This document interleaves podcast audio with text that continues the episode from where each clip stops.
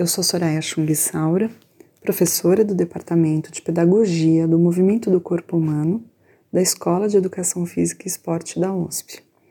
E nesse episódio do EFECast vamos falar sobre um outro aspecto do brincar livre e espontâneo. Este é o segundo episódio sobre o tema na quarentena. No primeiro, me apresentei junto aos trabalhos que desenvolvemos na universidade. E agora, de todos os cantos, nos chegam imagens de crianças criando em seus brincares domésticos junto aos seus familiares. Antes da quarentena, observávamos as crianças em campo, nas ruas, praças, escolas e instituições de diferentes bairros da cidade. Com a solicitação de adesão ao isolamento social, o cancelamento das aulas e de outros serviços de atenção à infância, passamos a observar o que estão fazendo as crianças da primeira e da segunda infância com suas famílias, dentro de suas casas, em relação ao brincar livre.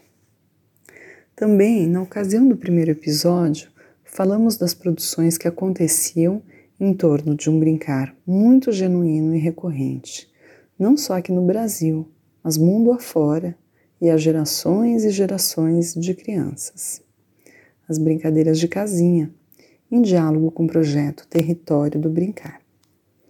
As casinhas e estes espaços de intimidade criados embaixo das mesas, dos lençóis, montadas em beliches ou com cadeiras da sala, guardam sonhos, segredos e comidinhas deliciosas.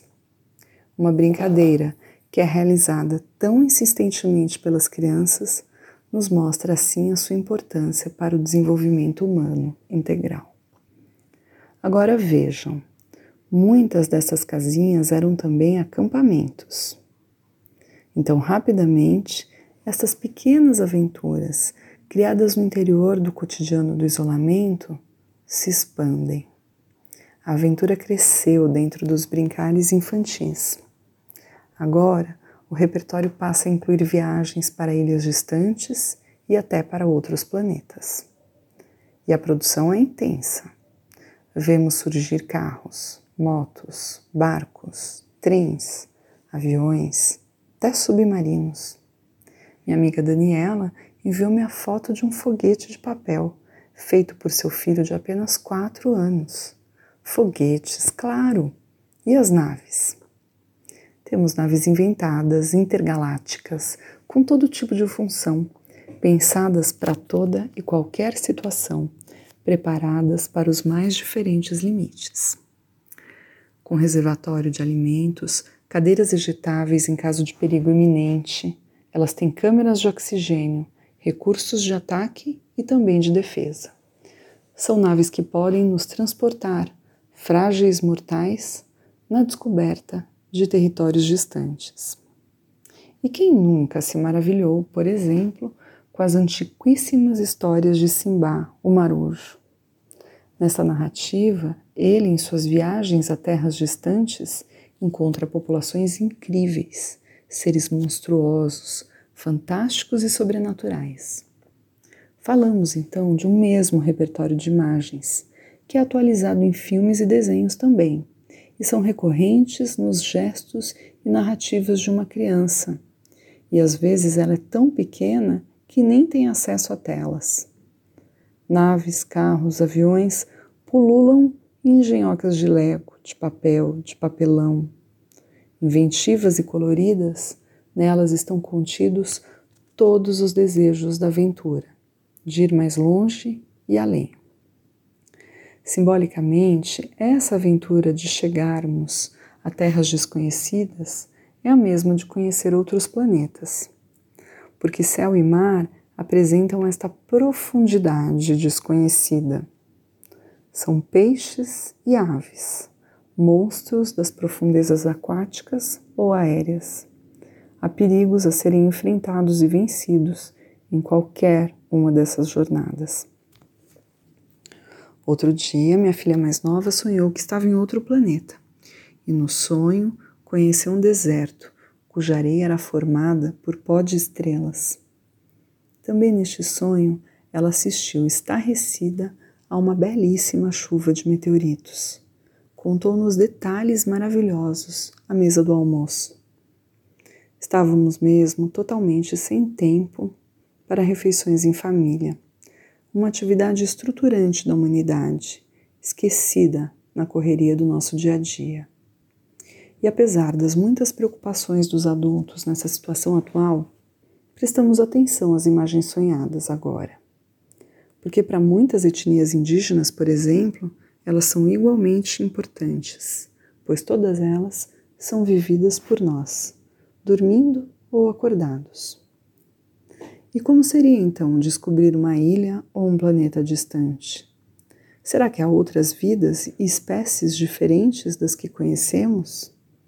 Como habitaríamos estes locais? Quais estratégias de sobrevivência, de trabalho, de equidade, de justiça? Surgem assim novos mundos possíveis e debates éticos importantes. E assim, observando os brincares de nossos futuros adultos, dentro de nós, a esperança na raça humana se renova. Mas é fato que instrumentos de velocidade fascinam crianças pequenas e também as grandes, pelo seu poder de alcance. Conheço alguns adultos que continuam malucos por elas Afinal, não poderíamos ir muito longe sem um barco, um carro ou um avião.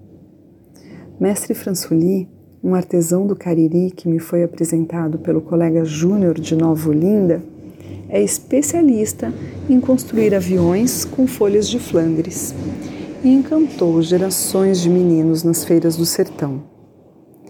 Hoje tem um museu só seu e são incríveis mesmo seus instrumentos. A maioria deles é aéreo. São aviões, zeppelins, balões, foguetes. Tudo criado porque um dia, ajudando seu pai na roça quando criança, ele viu passar um avião no céu. Isso foi suficiente para despertar a imaginação do menino, que, usando suas mãos, deu vida a estes sonhos de lata, sempre atuais, para meninas e meninos do mundo todo. Gumbrat localiza esses fascínios na centaurização do homem com o equipamento, quando tornam-se um só em movimento. Sem eles, não poderíamos muito apenas com nossos corpos. Eles trazem um esquema de velocidade, aumentam a nossa potência. Começamos aqui a descrever os maiores instrumentos que conhecemos, as naves, mas podemos regredir este esquema até uma simples patinete que nos impulsiona e nos faz avançar no asfalto. É desta imaginação ígnea, de vento no rosto, que surge um verdadeiro arsenal de capas, vassouras voadoras, por exemplo.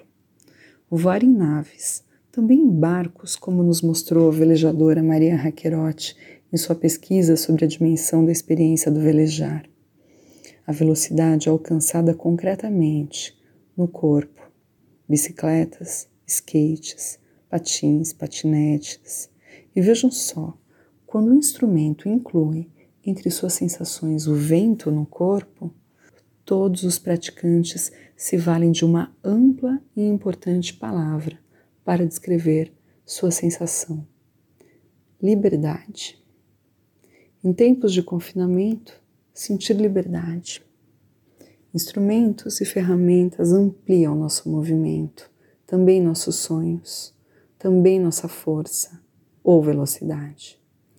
Falamos de algo que é muito concreto, como um simples martelo pelo qual as crianças também são fascinadas. Claro que para a imaginação material e potente da criança, martelos de plástico não têm graça, simplesmente não funcionam. Quebrar tijolos, fazer pó de tinta, exercícios de força, de raiva, de potência, tem que ser com martelo de verdade. São acompanhados às vezes de gritos guturais. Pois, do mesmo modo que desejo velocidade e largo alcance, também desejo força. Recebi relatos de poções mágicas criadas no interior dos lares, em misturas duvidosas de água, tinta, purpurina e folhinhas. Elas objetivam superpoderes podem nos tornar mais fortes e até invencíveis. Às vezes, em esquemas de cuidado, as poções são também remédios, para todos os males do mundo. Além desses instrumentos, não posso deixar de mencionar as armas de ataque e defesa. Nos surpreendemos de repente com os bem pequenos, vindos de não sei onde com suas espadas e escudos em riste. Há até quem proíba esse tipo de brincar, defendendo uma cultura da não violência. Mas ainda que proibidas, as brincadeiras de luta, de polícia e ladrão, de guerras e conquistas não param de acontecer. A revelia dos discursos adultos, todos os tipos de espadas continuam a ser fabricadas. Arco e flechas, estilingues, espingardas, metralhadoras e armas poderosíssimas em papel, papelão, madeira. Assim, nossos lutadores aparecem paramentados, capas, armaduras e uniformes. Às vezes é difícil autorizar este brincar, mas trata-se da história da humanidade sendo atualizada no corpo infantil. E contra isso nada podemos. Vejam, porque mesmo nos discursos de bem contra a Covid, estas imagens estão presentes. Trata-se de uma guerra que é preciso vencer fala-se indiscriminadamente sobre esta batalha contra o inimigo invisível. O vírus de fato é retratado nos desenhos infantis como um monstro espinhudo, redondo, sempre com uma boca enorme, cheia de dentes, chegando pelos ares. Ao lado dele, as crianças desenham supermulheres e homens de capas totalmente encobertos, parecendo verdadeiros astronautas, prontos para a luta. Olhando-os, penso que talvez estejam trajando mesmo seus importantes CPIs. Os nossos super-heróis e heroínas estão na frente no campo de batalha, mascarados e paramentados, cara a cara com o inimigo, perfeitos e luminosos, incansáveis, mas também às vezes humanos e exaustos. Sabem tudo essas crianças, não é mesmo? Além das lutas armadas propriamente ditas, as guerras habitam o chão da sala. São batalhas navais, carteados de pokémons, todo tipo de combate. Os jogos se desenvolvem em tabuleiros de papelão, madeira, até riscados no chão. Há onças devorando cachorros, elefantes fugindo de ratos, um passo por vez, de acordo com a sorte dos dados. Quem, em posse dessa sorte e também do acaso, elabora a melhor estratégia para vencer. E nessas análises de estratégia, atenção e vagar, concentração e silêncio, para depois explodirmos em gargalhadas quando algo nos surpreende em jogo. Irmanamos-nos em alguma solução, no debate de novas regras, para logo em seguida tornarmos-nos todos novamente rivais. Não sei vocês, mas aqui competimos até no jogo da memória. Assim a guerra mas também a caça, que perscruta o mundo com olhos de predador. E no caso do caçador, não se trata apenas de ter força e velocidade, mas de ser arguto. A presa, a bola, o gol. A cesta, a precisão, a exatidão. Mas também, como ressalta minha colega Zimmermann, o timing, a fluidez, o ritmo. O pulo do gato. E aqui, uma homenagem aos animais de estimação e ao relacionamento respeitoso interespécies que se intensifica na quarentena. Se não há espaço físico suficiente, como tem acontecido no isolamento, as crianças criam outros espaços menores. O mundo se miniaturiza. Construir um mundo é apropriar-se dele.